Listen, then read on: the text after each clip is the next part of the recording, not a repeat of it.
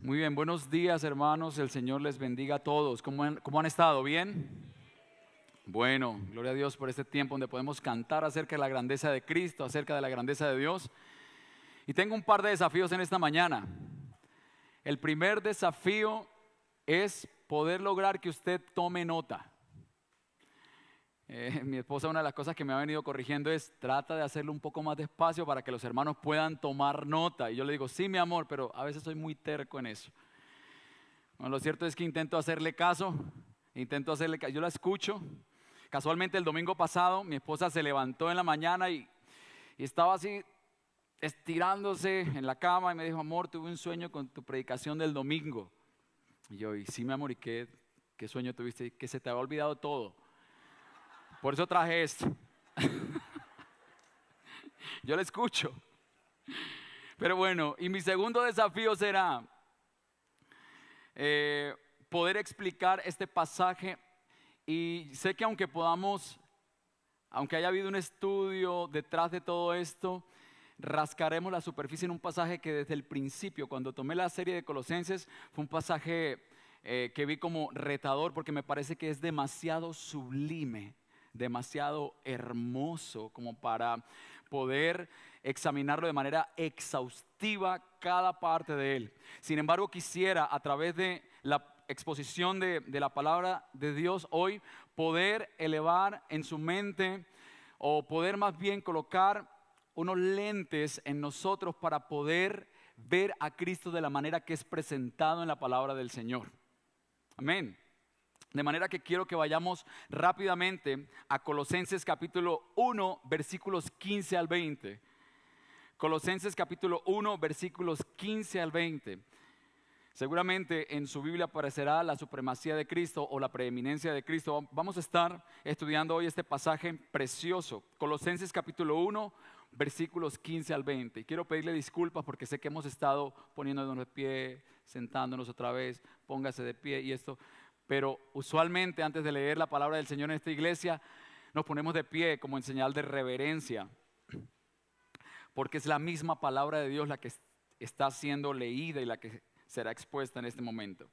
Colosenses capítulo 1, versículos 15 al 20. Dice la palabra del Señor en la Biblia de las Américas, dice, refiriéndose a Cristo, él es la imagen del Dios invisible, el primogénito de toda creación. Porque en Él fueron creadas todas las cosas, tanto en los cielos como en la tierra, visibles e invisibles, ya sean tronos o dominios o poderes o autoridades. Todo ha sido creado por medio de Él y para Él. Y Él es antes de todas las cosas y en Él todas las cosas permanecen. Él es también la cabeza del cuerpo, que es la iglesia. Él es el principio, el primogénito de entre los muertos, a fin de que Él tenga en todo la primacía, porque agradó al Padre que en Él habitara toda la plenitud y por medio de él reconciliar todas las cosas consigo, habiendo hecho la paz por medio de la sangre de su cruz. Por medio de él, repito, ya sean las que están en la tierra o las que están en los cielos. Oremos, Padre, nuestras mentes son tan limitadas pero tu espíritu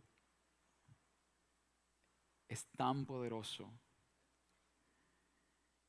Y es a, Él a quien acudimos, Señor, para que nuestros corazones hoy sean abiertos a lo que tú quieres hablarnos hoy acerca de quién es Cristo.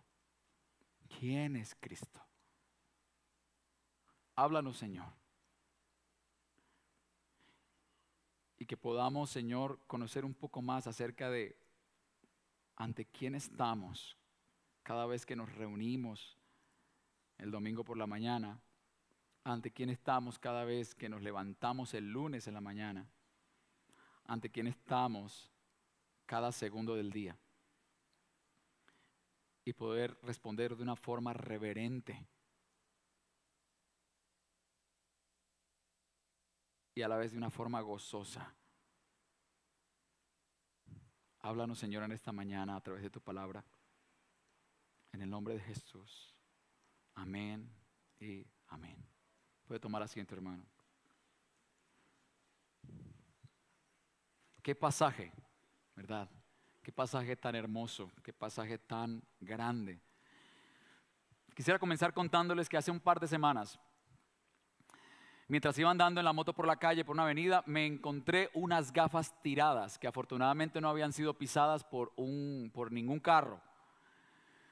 Entonces paré en la moto, las recogí y las gafas estaban en muy buen estado. Ya usted se imaginará que pesar de aquel que las dejó tiradas, ¿cierto? Miré por alrededor y bueno, ya supongo que alguien que iba en algún transporte las dejó por ahí. Sin embargo, yo las cogí y las llevé a la casa. Y bueno, ya ustedes imaginan, tengo dos niños y son muy curiosos. Joel, el niño menor, tomó las gafas y se las puso. Y tan pronto él se las puso, como las gafas tenían demasiado aumento, entonces sus ojos se vieron como unas cosas así gigantes. Parecía un muñeco, una caricatura de manga. Y él cuando me veía, pues se veía con esos ojos así grandotes. Y usted pensará, bueno, con esos ojos grandes seguramente estará viendo muy bien. Lo cierto es que él no podía distinguir quién estaba del otro lado de ese lente. ¿Sí? No podía distinguir. Y cuando tú te pones esas gafas, bueno, hoy por hoy tuvimos que quitarle los, los vidriecitos, los lentes para dejar el marco y que ellos jueguen con eso, pero tuvimos que hacerlo para que ellos pudieran ver bien. Por más grande que tuvieran los ojos, en realidad no podrían distinguir quién estaba enfrente de ellos. Quise colocar este ejemplo porque eh, el pasaje que estudiaremos hoy nos quitará, o por lo menos mi pretensión es que quite los lentes que nos impiden tener una visión verdadera acerca de Cristo, para que podamos verle a través de los lentes de la verdad, es decir, de su palabra. Ahora, ¿cómo la imagen de Cristo en nuestra cultura está moldeando y distorsionando nuestra imagen de Él? Piensen en eso un momento. ¿Cómo nuestra cultura ve a Cristo? Cuando usted va afuera a la calle, ¿Cómo cree usted que la gente piensa acerca de Cristo? Yo he colocado solamente un par de cosas, algunas cosas, pero usted podría extender esta lista mucho más. Y lo he categorizado en dos puntos.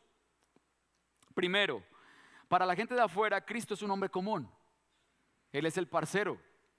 Él es el que me sonríe, se actúa de buena fe.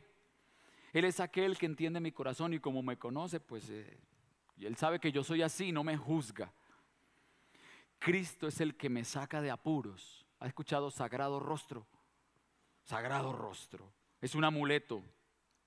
Es mi paño de lágrimas. Es mi cómplice.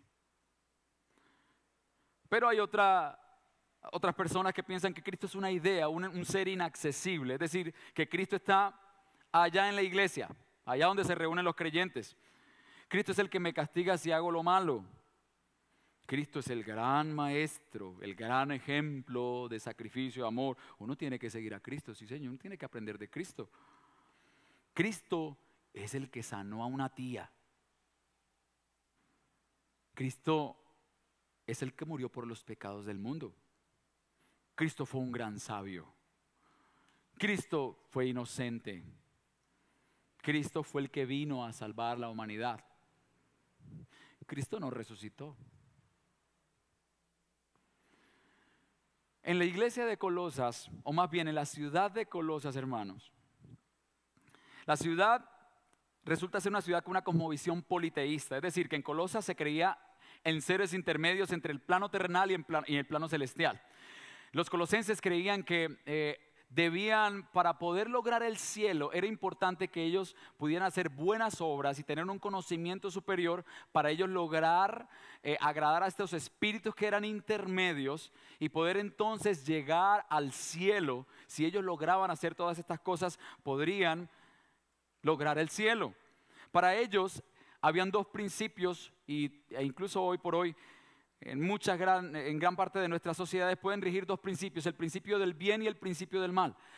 ¿Cómo así? E, eso se llama la teoría dualista del ser. Todo lo que sea inmaterial es bueno, pero lo que sea material es malo. Entonces el espíritu es bueno, pero todo lo que tenga que ver con la materia es malo. Por eso es que los colosenses procuraban elevar el espíritu y martirizar su carne. Ellos limitaban los placeres, ellos se abstenían de ciertos alimentos con el fin de lograr ser agradables delante de los espíritus y poder pasar al plano celestial. Ellos evitaban el dinero. Ellos buscaban a través de sus acciones ganarse el favor de aquellos que ellos, aquello que ellos pudieran llamar Dios, de aquello inalcanzable para muchos. La iglesia, hermano, de los colosenses, así como nuestra iglesia, estaba viviendo la presión y la tentación de mezclar el Evangelio con estas doctrinas de la cultura y ver a Cristo como insuficiente para la salvación. Entonces ellos querían, estaban tentados a querer añadir a la obra de Cristo algunas costumbres paganas y algunos ritos paganos. ¿Sí? Ellos decían, si yo a la obra de Cristo le sumo abstenerme de estos alimentos, tal vez circuncidarme, tal vez, eh, no sé, entrar en un proceso de autorreflexión y meditación, entonces podré ganar, eh, poder agradar a Cristo y entonces podré llegar al cielo. De hecho, ellos estaban siendo tentados a creer que Cristo no era Dios, que era uno de esos espíritus superiores que estaba en la mitad, ¿verdad? En la mitad del plano celestial y el terrenal, y que ellos debían de alguna manera buscar la manera de, abrirse paso al cielo. Ellos estaban siendo tentados a ver a Cristo a través de los lentes de su cultura. Y al igual que los colosenses, hoy nosotros, hermanos, corremos el riesgo de ver a Cristo a través de los lentes de la cultura, en vez de ver la cultura a través de lo que dice la Biblia, a través de Cristo Jesús.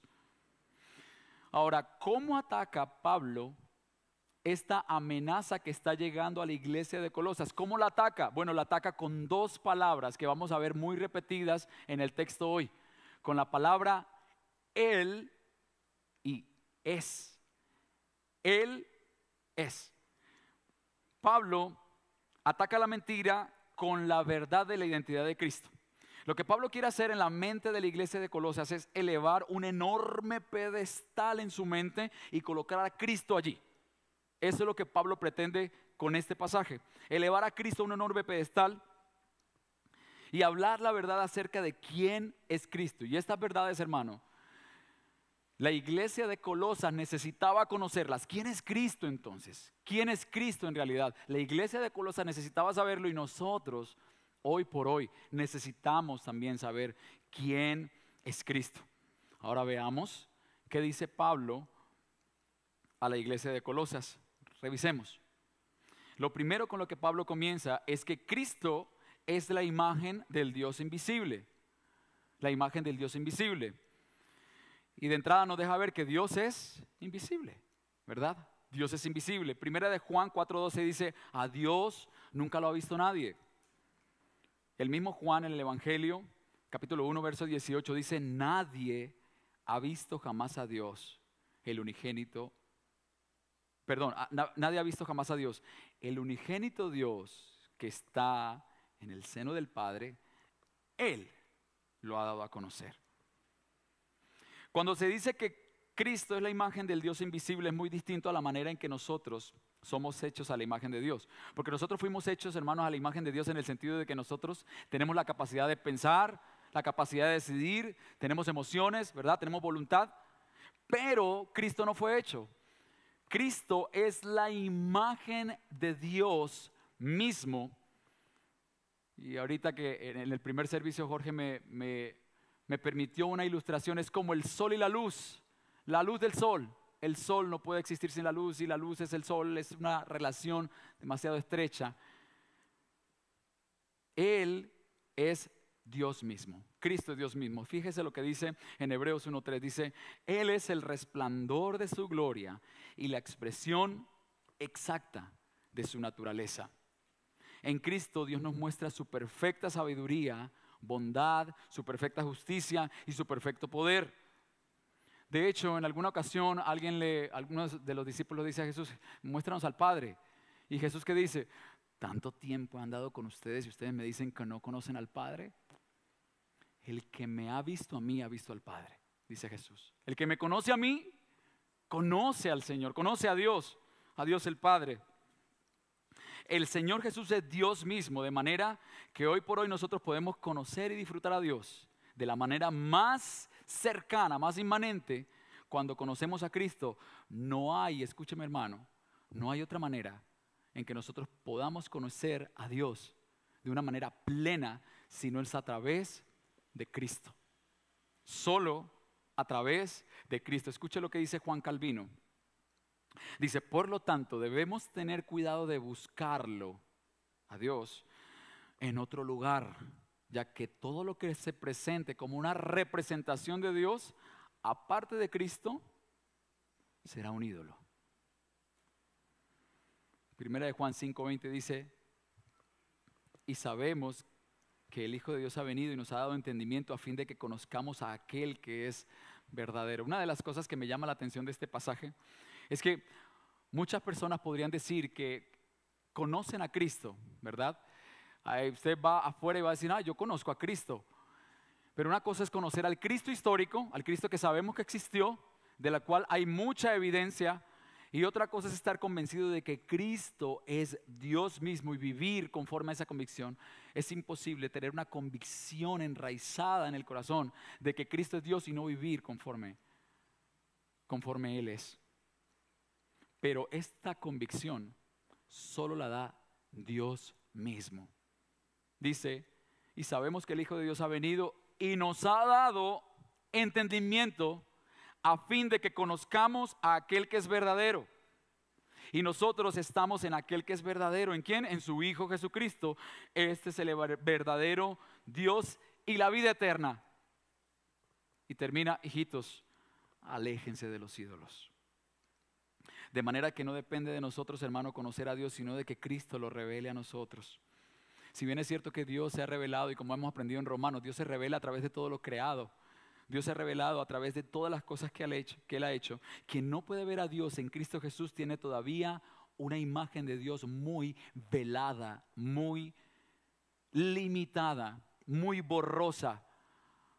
Haga de cuenta que usted es el que se pone ahora esos lentes que yo me encontré en la carretera, muy nublada. Y esto, hermano, el hecho de saber que Cristo es quien puede revelarnos a Dios debería motivarnos a dos cosas. Primero, a predicar el Evangelio ¿Por qué? Porque es solo a través de Cristo, como hemos aprendido, que es posible conocer a Dios. No hay otra forma. La gente de afuera podrá decir, yo conozco a Dios, pero si no conocen a Cristo, en realidad no conocen a ningún Dios, tienen un ídolo. Pero lo segundo es porque, eh, lo segundo a lo cual nos motiva es a orar por los perdidos, porque es solo Cristo quien puede revelarse a ellos. Mientras escribía esto estaba pensando en nuestros hijos. Una de las cosas que seguramente usted hace en casa es poder presentarles el Evangelio a sus hijos, ¿verdad? Regularmente, lo hacemos en la semana, les leemos historias bíblicas, les hablamos del Evangelio, oramos con ellos. Pero hay algo que usted, eh, esta parte que podemos hacer está muy bien, pero hay algo que deberíamos hacer de más y es orar por ellos porque nosotros podemos explicarles el Evangelio, podemos darle una disertación con toda la pedagogía más alta que pudiéramos entender, pero la revelación del Evangelio solo la puede dar el Señor. Por eso es importante que oremos por nuestros hijos. El pasaje continúa. Dice, Cristo, Él es el primogénito de toda creación. Ahora, ser el primogénito quiere decir ocupar un lugar de honor y liderazgo en la familia. No se refería únicamente al hecho de que era el primero en nacer, sino que era el hijo favorito, el hijo escogido, el, que el padre escogía para ser el hijo amado, el jefe de la familia. De manera que Pablo, su objetivo no es mostrar que Cristo es el primero en nacer o en ser engendrado, sino que veamos a Cristo como el primero en todo, que veamos a Cristo como soberano el que tiene en todo el primer lugar. Es el lugar de privilegio que tiene por encima de los demás. Pablo no está diciendo aquí que Cristo fue la primera creación de Dios, como nosotros hemos escuchado a los testigos de Jehová hablar de esto, de que como ahí dice que Él es el primogénito en la creación, entonces Él es el primero creado. Eso no es lo que está diciendo Pablo. Lo que está diciendo Él es que Él es quien tiene autoridad, anterioridad y preeminencia sobre todas las cosas, que Él es el elegido de Dios para gobernar todo, que Él es el Hijo amado. ¿Recuerdan cuando el Señor se aparece en el bautismo y dice, eh, una voz escucha que dice, este es, ¿qué? Mi Hijo amado en quien tengo complacencia. Él es el primero en todo. Cristo está sobre toda la creación. Ahora da las razones. ¿Por qué? ¿Por qué Él es el primogénito? Bueno, porque en Él fueron creadas todas las cosas, tanto en los cielos como en la tierra, visibles e invisibles, ya sean tronos o dominios o poderes o autoridades. Todo ha sido creado por medio de Él. ¿Y para quién? Para Él. Por estos días en nuestros grupos de conexión estamos estudiando el libro de Asombro, un libro que ha sido demasiado edificante para todos nosotros. Y en este libro, una de las cosas que nos recuerda Paul David Tripp es que todas las cosas que Dios creó son hermosas, que son hermosas, lo que pretende el Señor con ellas es que nosotros podamos dirigir nuestra mirada no a las cosas creadas, sino al Creador. Ese es el propósito de Dios con todo lo creado. Que contemplemos, que giremos nuestro rostro y contemplemos la grandeza de Dios. La creación, hermano, encuentra sentido en vivir o, existir para la gloria de Cristo. Yo quiero que pienses en cuáles son esas cosas, o si has llegado a ver algo que has admirado demasiado. Y una de las cosas que disfruto mirar mucho pues, son paisajes, montañas, las estrellas, por ejemplo. Pero piensa en, en, algo que haya capturado tu atención y que haya producido admiración en ti y asombro. Hay seres tan pequeños que funcionan tan perfectamente que uno queda asombrado. Por ahí hay un organismo que se llama el oso de agua, ¿lo han escuchado? Es una cosita diminuta. Hermano, cualquier persona que admires, por inteligente o habilidosa que sea, los músicos aquí tenemos muchas eh, personas que, a quienes admiramos, ¿verdad? Es que este, yo, yo sigo en Instagram a varios músicos porque realmente los admiro bastante. Bueno, todas y cada una de esas personas y cosas fueron creadas por medio de Cristo y para Cristo.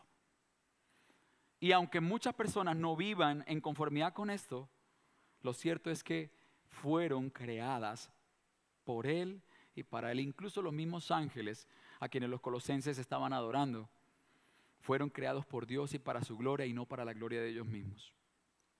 Hermano, el género humano nos, eh, solo encuentra sentido fundamental y propósito en Cristo, en vivir para sus planes, para sus deseos. El mayor deleite del hombre se halla en vivir para Cristo. No hay otro lugar donde el alma del hombre pueda hallar verdadero reposo más que en Cristo Jesús, porque para esto fue creado.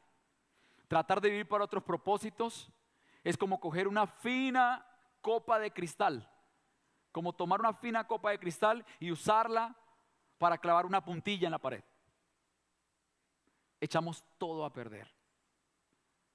Porque nosotros fuimos creados para la gloria de Cristo, fuimos creados para Él. Ahora, ¿cómo vivimos para Él? Nosotros vivimos para Cristo cuando rendimos nuestra vida delante de Él, cuando nos arrepentimos de nuestra vana manera de vivir, cuando creemos en Él como nuestro Salvador, cuando vivimos en comunión con Él y cuando obedecemos su palabra. Esa es la forma como tú y yo nos reconectamos con el propósito principal para el cual fuimos creados, vivir para Él. Nuestros matrimonios, hermanos, se conectan con este propósito cuando logramos entender que nuestro cónyuge, que nuestros hijos no fueron creados para nuestra felicidad. Si bien es cierto que podemos disfrutar de la bendición de poder tener esposa, es muy hermoso eso y de poder tener hijos, es precioso ver a tus hijos, saludar cuando llegas, cuando llegas a casa. Ellos no fueron creados para tu felicidad. Ellos no fueron hechos para ti. Y nosotros los hombres que tenemos la tendencia, ese, ese complejo mesiánico de querer ser los héroes de nuestras esposas, ¿verdad? Lo aprendíamos en estos días en el grupo de prematrimonial un, curso que estamos asistiendo. Nosotros tenemos esa tendencia a querer ser los héroes de nuestras mujeres.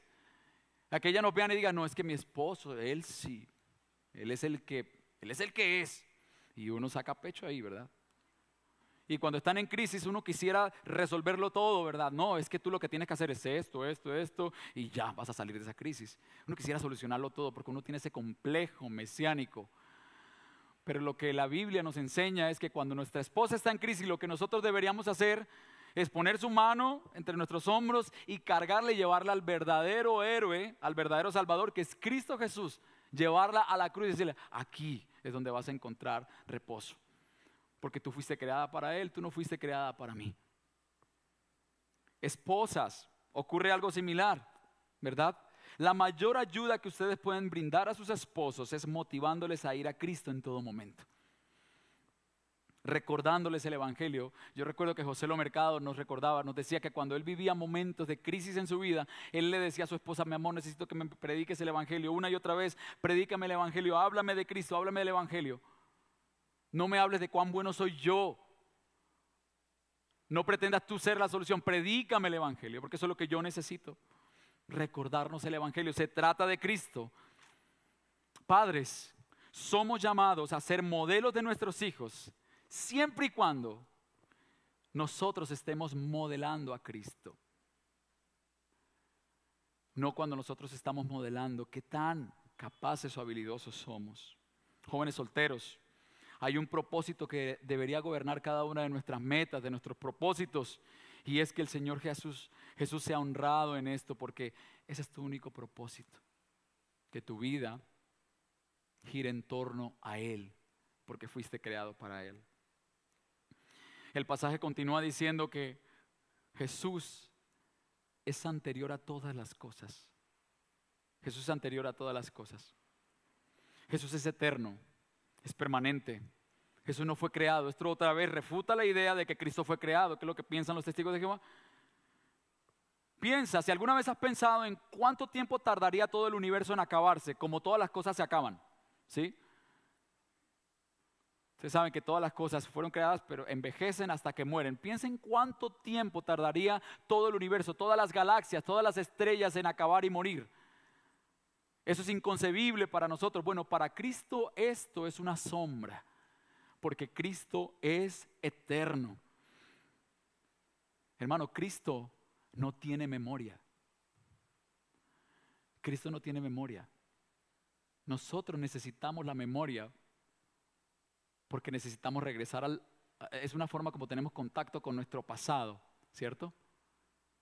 Aquellos que nos encantan las fotos, una de las razones por las cuales yo hago tantas fotos y videos de la familia. Para, eh, siento que cuando los veo, me llevan atrás, me llevan al pasado. Y si ustedes como yo, seguramente han tenido la fantasía de, poner, de poder tener una máquina del tiempo. ¿sí? Una máquina del tiempo. Quiero regresar dos mil, tres mil años antes y ver qué ocurrió. Es una fantasía. Para nosotros es imposible, pero para Cristo eso ya es posible. Él no tiene memoria, Él no necesita recordar nada. De hecho, cuando, la palabra de Dios dice que Él ha olvidado nuestros pecados, no es que el Señor se sacó una parte de su cerebro, no es eso, no hace parte de alguna debilidad de Dios. Es que simplemente Él dejó o borró nuestro historial de su eternidad presente. Cristo es eterno. Dios lo ve todo en un eterno presente. Es algo que nosotros no podemos entender, hermano. Es algo que nosotros podemos ilustrar, pero nuestra mente no es capaz de comprender. Wayne Gruden lo dice de una manera bien interesante. Dice, Dios nunca aprende cosas nuevas ni se olvida de nada. Esto implica que el paso del tiempo no aumenta ni disminuye el conocimiento de Dios. Él sabe todas las cosas pasadas, presentes y futuras, y las sabe con igual lucidez. Ese es Cristo Jesús. Nunca aprende cosas nuevas ni se olvida de nada. Varios de nosotros aquí necesitamos esa virtud, ¿verdad? Sobre todo cuando no encontramos las llaves del carro, dejamos la billetera por ahí. Él sabe todas las cosas, Él lo ve todo en un eterno presente y lo hace, lo sabe con igual lucidez. Ese es Cristo, el Cristo que nos están presentando aquí. El pasaje continúa y dice, en Él todas las cosas permanecen. eh, otra versión, la nueva versión internacional, dice, forman, en él forman un todo coherente. Todas las cosas forman un todo coherente. De manera, hermano, que todo lo que vemos hoy, todo lo que vemos que funciona hoy, es coherente, funciona correctamente porque Cristo lo sustenta, porque Cristo los mantiene. Él es la vida de todo lo creado. Lee Strobel en uno de sus libros cita a, un científico diciendo lo siguiente, dice, cada indicador tiene un enorme rango de configuraciones posibles. Si ajustas uno o más de ellos, solo un poquito, el medio ambiente cambiaría de un solo golpe y la vida sería imposible. Hermano, el poder de Cristo hace que todo permanezca. Ni una hoja de un árbol cae sin su permiso, ni un pájaro muere o, vive o nace sin su permiso. Él es soberano sobre cada célula, sobre cada átomo. Él es soberano sobre cada estrella, cada explosión de estrellas. Él es soberano. Hermano, la sangre que fluye por nuestras venas. Piensa en eso. Funciona. Tus órganos en estos momentos, los órganos de tu cuerpo están funcionando porque Cristo los sostiene.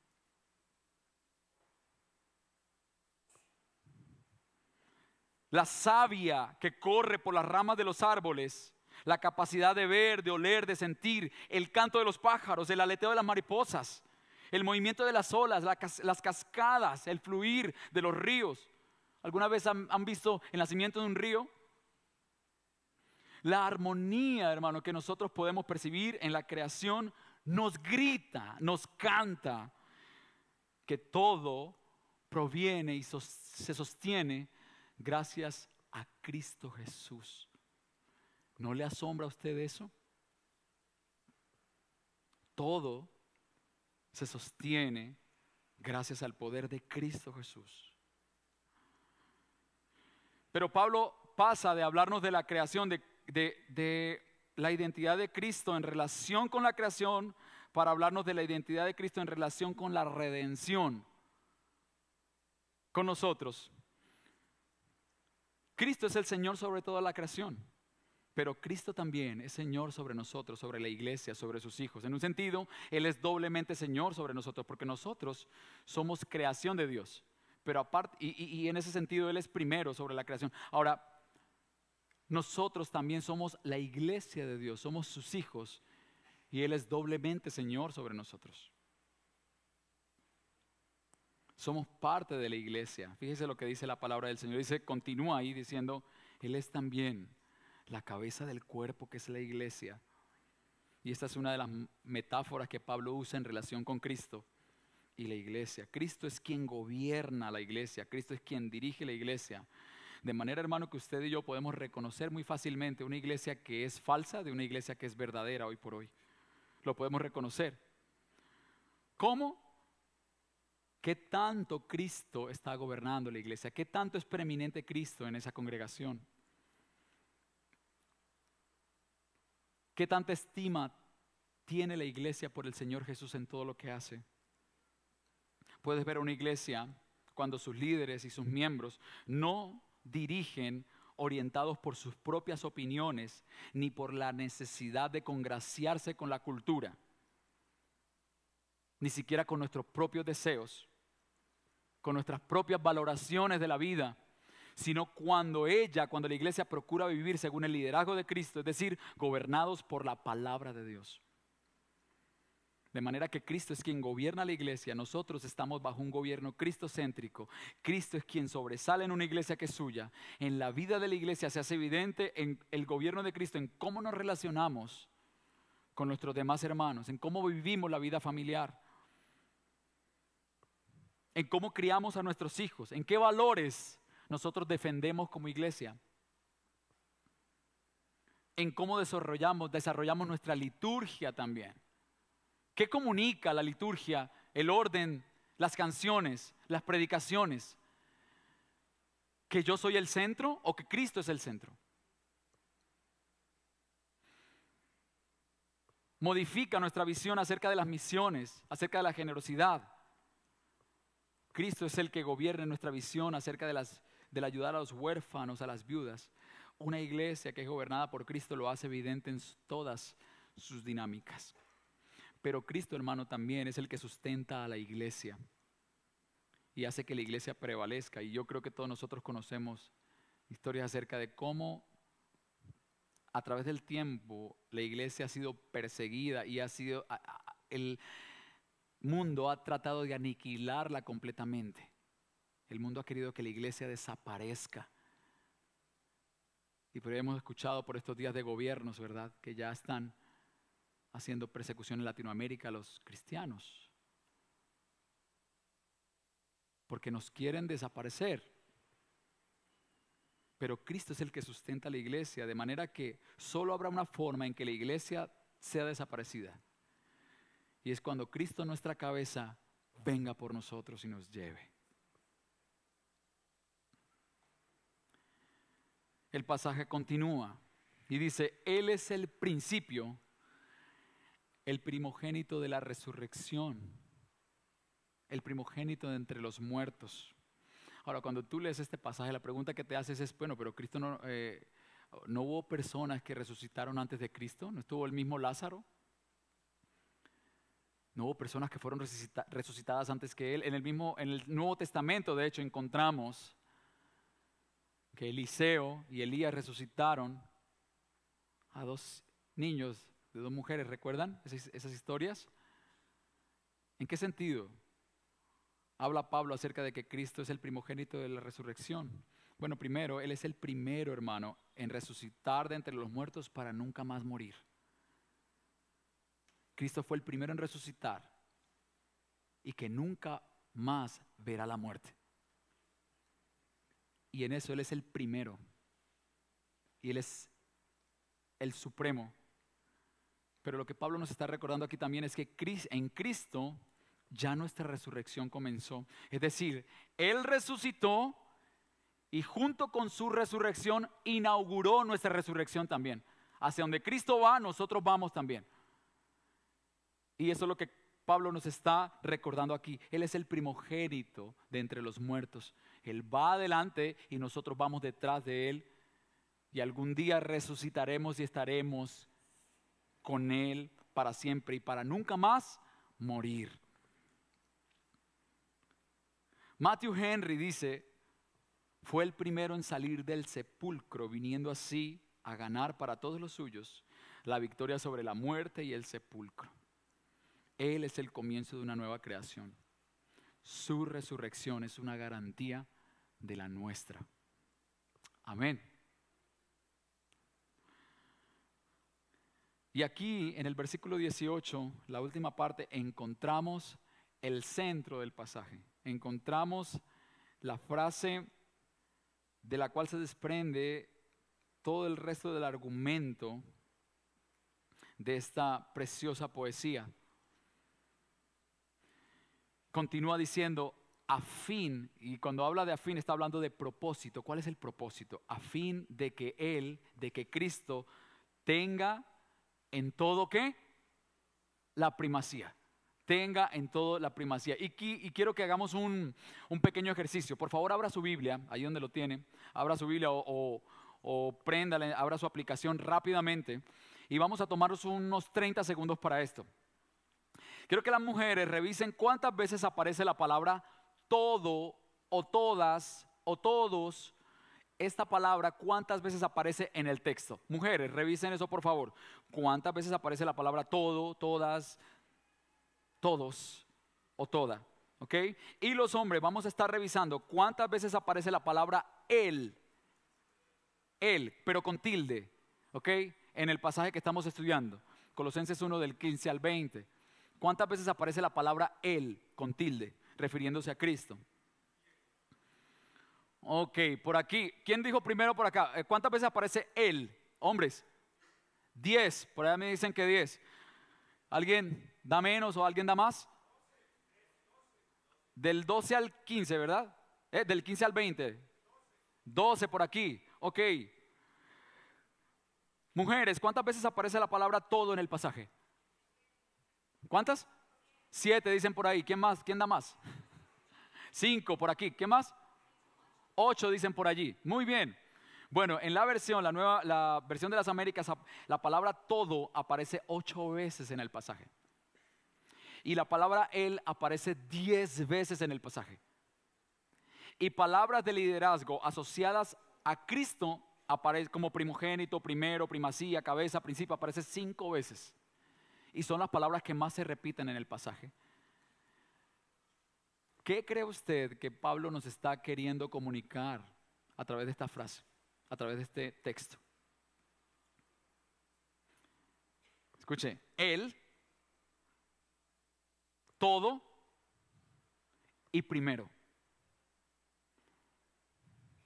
Lo que Pablo nos está queriendo comunicar es lo que acabamos de leer.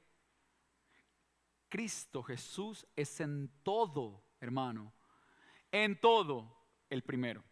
Cristo Jesús es el primero sobre la creación, sobre la tierra, sobre todo principado, sobre todo trono, sobre cada presidente, sobre cada persona, sobre la iglesia.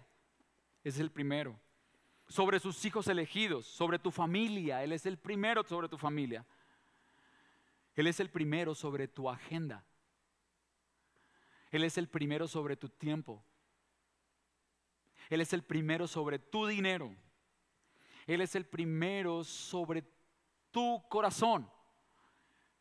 Él es el primero sobre todas las cosas. Y como dice la canción que cantaremos ahorita al final, Él es primero sobre todo, sobre todo. Cristo es el primero sobre todo. Y este es el gran propósito de este pasaje, recordarnos que Cristo tiene en todo la primacía, que Él es supremo sobre todas las cosas. Ahora, ¿por qué? ¿Por qué continúa el pasaje? Bueno, porque agradó al Padre que en Él habitara toda plenitud. No fue que el Padre nos vio y, dijo, no, necesito habitar en Cristo, porque qué belleza de, de, seres humanos, qué hermosura, voy a ir a salvarlo. No, a Dios le plació hacerlo, le agradó a Él habitar en Cristo Jesús. Y continúa y dice, y por medio de Él reconciliar todas las cosas consigo, habiendo hecho la paz por medio de la sangre de su cruz. Por medio de Él, repito, ya sean las que están en la tierra o las que están en los cielos. Présteme atención acá, mi hermano. Dios reconcilió consigo toda la creación que fue maldita el día que Adán y Eva pecaron. Maldita será la tierra por tu causa. La creación, dice en Romano, está sujeta a maldición. Pero el día que Cristo resucitó, el día que Cristo vino a este mundo para morir y resucitar, ese día inició la redención de este universo. Y terminará en el final de los tiempos. Pero no solamente eso, sino que la palabra nos enseña que por medio de Cristo Dios nos reconcilió a nosotros con Él. Y es interesante ver que Él no se reconcilió con nosotros. Escuche bien, no fue que Dios se reconcilió con nosotros, fue que Él nos reconcilió a nosotros con Él. ¿Por qué? Porque Él nunca falló, Él nunca quebrantó su pacto. Nosotros nos hicimos sus enemigos. Y a veces me parece un chiste. Yo alguna vez llegué a escuchar esta eh, terapia que se hace en algunos lugares donde se insta a las personas a perdonar a Dios. Señor, te perdono por el Padre que me tocó, el Padre que me diste. Te perdono por estas cosas que me han pasado en la vida. Te perdono. Es un chiste, hermano. Fue nuestro pecado el que nos convirtió en enemigos del Señor. Nuestro pecado. Pero, el gran pero de la Biblia, Efesios pero Dios, que es rico en misericordia por su gran amor con que nos amó, aún estando nosotros muertos en nuestros delitos y pecados, nos dio vida juntamente con Cristo. Por gracia sois salvos. Algo así es lo que está ocurriendo aquí. El gran pero, Él, Dios, siendo el ofendido, siendo el agraviado, siendo Él el ultrajado, siendo Él el insultado, tomó la iniciativa de reconciliarnos con Él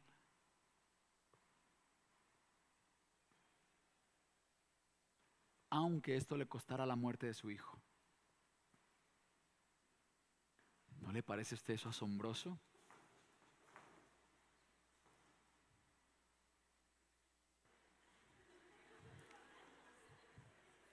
Sin comentarios.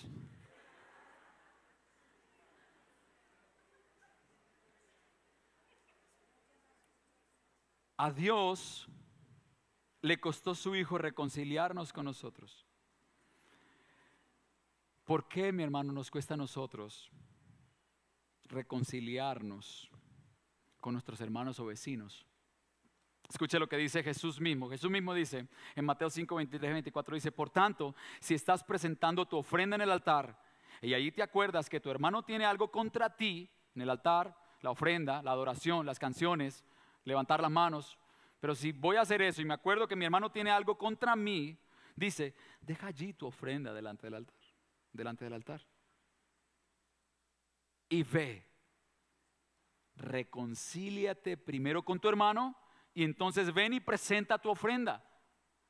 La reconciliación antes que la adoración. Reconciliación antes que la adoración. Es como si Dios nos dijera, hijo, lo que yo hice contigo, hazlo tú también con tu hermano. Yo te reconcilié conmigo. Ve y tú y procura reconciliar a tu hermano, aquel que pecó contra ti. Ve y procura reconciliarlo contigo. Piensen cuán importante es para Dios la palabra reconciliación. Y no solamente eso, no solamente en, cuando tenemos enemistad con, con algunos hermanos de la iglesia o con nuestros vecinos, pero también Dios nos ha puesto a nosotros como embajadores de la reconciliación. Es decir, nosotros somos aquellas personas que Dios escogió para ir y reconciliar al mundo con Él. Escucha lo que dice la palabra de Dios en 2 de Corintios 5, 18 al 20. Eh, la siguiente diapositiva. Dice, y todo esto procede de Dios, quien nos reconcilió consigo mismo por medio de Cristo y nos dio el ministerio de la reconciliación, a saber que Dios estaba en Cristo reconciliando al mundo consigo mismo, no tomando en cuenta a los hombres sus transgresiones y nos ha encomendado a nosotros la palabra de la reconciliación. Por tanto, somos embajadores de Cristo como si Dios rogara por medio de nosotros. En nombre de Cristo rogamos, reconciliados con Dios. Reconciliados con Dios. Reconciliados con Dios. De manera, mi hermano, que este es lo que la palabra de Dios, lo que Pablo nos está presentando acerca de Cristo. Y tu amigo que nos visita por primera vez hoy, y que seguramente tienes unos lentes incorrectos que, no te, que te impiden ver a Cristo de una manera incorrecta y por lo tanto no estás adorando el Cristo de la Biblia, sino otro Dios. Mi invitación en esta mañana es, ven al Cristo de la Biblia, ven al Cristo de la Biblia. Deja la concepción que tienes del Cristo que te enseñaron en la cultura, o tus papás, o tus tíos, o la tía que te, que te habló de religión, deja eso de un lado y ven y conoce al Cristo de la Biblia, en el cual tu alma, hermano, perdón amigo, tu alma amigo puede encontrar el verdadero propósito de tu existencia, vivir para Él. Pero para nosotros, hermanos, los creyentes, el mundo dice, Jesús, Jesús era simplemente un hombre. Pero Pablo nos ha recordado que Jesús es Dios mismo. Para el mundo Jesús no, se, no existió, pero Pablo nos ha recordado que Él no solamente existió, sino que Él es eterno y ha existido desde el siempre, desde siempre, desde el principio de los siglos. Para la cultura Jesús no es relevante, no es tan importante en realidad, pero Pablo nos ha recordado que todo lo que es creado fue creado para Él y que solo en Él encuentra sentido nuestras almas. Para la cultura, Jesús realmente no resucitó, pero Pablo nos ha recordado que Él resucitó y garantizó con eso nuestra resurrección también. Y por último, para nuestra cultura, Jesús no es suficiente. Pero Pablo nos ha recordado que Él es supremo, que Él es todo suficiente, que Él está por encima de todo, que Él tiene en todo la primacía. Conclusiones. La primera conclusión en palabras de Paul Washer, Cristo no es solo todo lo que nosotros necesitamos, sino que Cristo es todo lo que nosotros tenemos. Segundo, la vida de un cristiano está sujeta al señorío de Cristo y se hace evidente. ¿En qué áreas de tu vida esto no es evidente y deberías arrepentirte? Y por último, este pasaje, hermano, según eruditos, muchos eruditos, parece ser un salmo, perdón, una, una canción, un himno o un poema que la iglesia primitiva cantaba, en el cual recordaban acerca de la identidad de Cristo, se recordaban las doctrinas acerca de Cristo, de quién era Él. Era algo que se cantaba en las iglesias, que se recordaban, y parece que Pablo lo incluyó allí. La identidad de Cristo, conocer a Cristo, debería nosotros despertar alabanzas desde lo más profundo de nuestro corazón. Y esa es la razón por la cual quisiera animarle en este momento, invitarlo a que cantemos a aquel que está sobre todo. ¿Qué le parece? Cantamos, terminamos cantando.